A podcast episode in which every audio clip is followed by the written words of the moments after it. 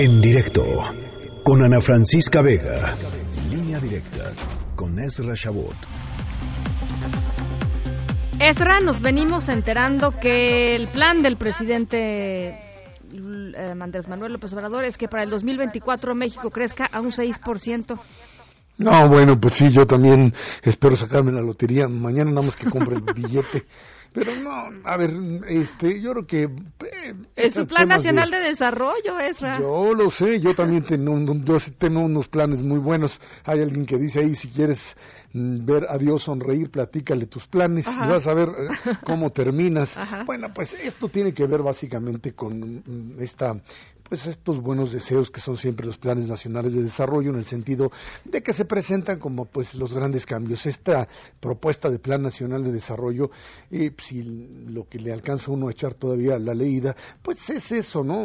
Eh, más bien es un manifiesto político, que se acabó el neoliberalismo, que este es el post-neoliberalismo, que regresamos, dice, a Flores Magón, imagínate nada más, y que Lázaro Cárdenas fue el único que tuvo la posibilidad de generar modelos de crecimiento incluyentes y que todo lo demás ha sido un desastre y ahora ya comenzaremos a crecer. Por lo pronto los números le dicen exactamente lo contrario. Lo que INEGI publica en el primer trimestre del año es que no teníamos uno tan malo, crecimiento de menos punto dos eh, frente al el, trimestre 2000, al último trimestre de 2018, te lleva a pensar que pues esta economía se paró, simple y sencillamente se paró. Eh, cuando tratan de compararlo con... Ay, se nos fue. Se nos fue Ezra, vamos a... Ahí estás. Te perdimos cuando te perdimos Ezra cuando decías eh, cuando tratan de compararlo. Cuando tratan de comparar el sexenio de Cedillo con eh, el de López Obrador, el primer el primer eh, trimestre de, económico no se vale porque mm, pues Cedillo una crisis, la famosa crisis del em, error de diciembre, en donde simple y sencillamente pues estábamos hablando de una caída monumental. ¿Qué es lo que está pasando en este momento? Pues algo muy muy sencillo, que el eh, nivel digamos de crecimiento venía eh, yéndose cada vez más lento y el inicio de siempre de un em, eh, sexenio te, lo alenta más y aquí hubo señales muy muy claras que hay que atender.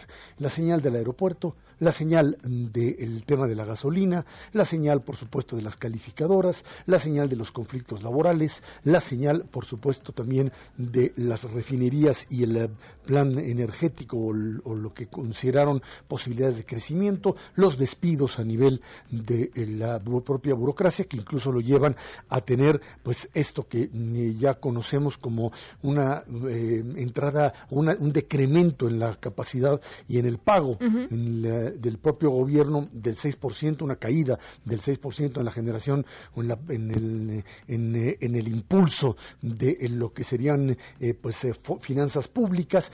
Y esto a lo que te lleva es a empezar a generar las luces rojas de algo que mañana vamos a oír una noticia importante cuando José Ángel Gurría, el, secretario general de la OCDE, se presenta junto al secretario de Hacienda y siempre Gurría dice lo que piensa sin filtro alguno, ahí no hay cuestiones políticas y va a decir exactamente lo que piensa de una economía mexicana y lo que ha presentado como eh, proyecto el propio presidente López Obrador. No parece que lo que va a decir mañana Gurría va a ser alentador y lo que esperemos simplemente es que este segundo trimestre, o sea, abril, mayo, eh, marzo, abril, mayo, eh, en el febrero, marzo, abril, mayo, junio, perdón, abril, mayo, junio, se presente como un mm, segundo trimestre que por lo menos tenga algo de crecimiento, porque de lo contrario entraríamos ya con dos eh, trimestres consecutivos de decremento en una recesión técnicamente hablando, y más allá de mm, darle un nombrecito, lo cierto es, Ana Francisca, que generaría esta pues eh, presión adicional sobre los mercados. Ya el día de ayer, que sí hubo mercados, hoy no, por ser primero de mayo, de mayo, pues ya hubo una caída del 3% en la bolsa de valores, precisamente por estos datos tan negativos. Algo que hay que tomar en cuenta ya en serio, que la Secretaría de Hacienda lo tendrá que hacer, porque sí, los números son bastante, bastante malos, independientemente de que el presidente diga lo contrario, que lo tiene que decir, por supuesto, nadie va a tirarse al, barranco y a decir, sí, yo soy, esto está terrible y a ver cómo nos, nos, suicidamos. No, por supuesto que trata de eh, darle la vuelta, pero hay números con los que hay que enfrentar y hay que enfrentar claramente. Se trata de reactivación económica con impulso a inversiones productivas, tanto del sector público, del sector privado, nacional y extranjero, y ahí está el tema confianza, esos serían los indicadores fundamentales, Ana Francisca. Híjole, pues la verdad, es eh, muy complicado y mañana pues ya veremos qué, qué pasa con José Ángel Gurría, porque sí me parece que es importante que eh, se escuchen todas estas voces que están diciendo, eh, pues no, señor presidente, ¿no? Aunque, aunque él acepte, como dijo, que aceptaba eh, apuestas, ¿no? Y etcétera, con respecto al, crecimiento y con respecto al, éxito o no de sus políticas sociales, este, creo que, creo que no debemos de dejar de escuchar las voces de los expertos. Claro que sí. Hasta ahora, con los números que hay, si crecemos al 1% en este año, pues estaremos satisfechos.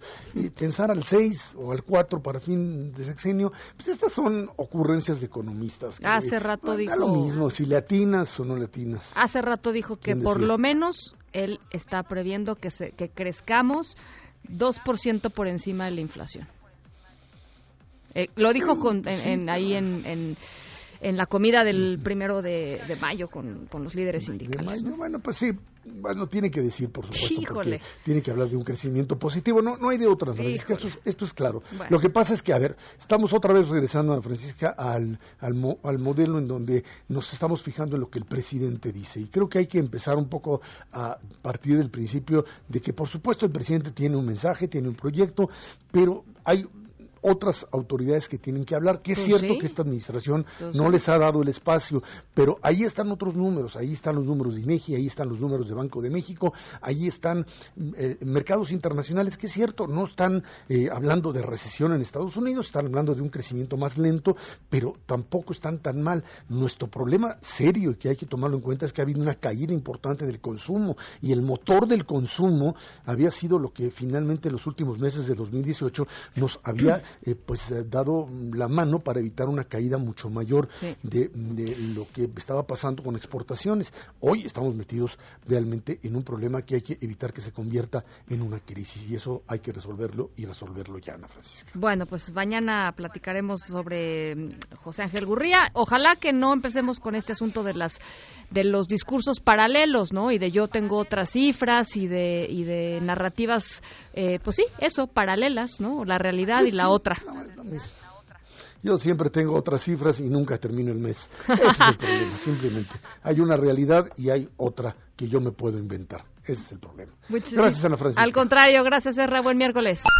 En directo con Ana Francisca Vega.